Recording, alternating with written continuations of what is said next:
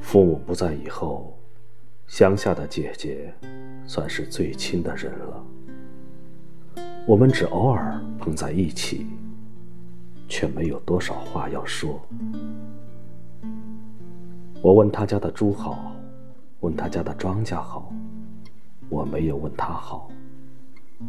然后我们埋头吃饭，逗孩子说笑。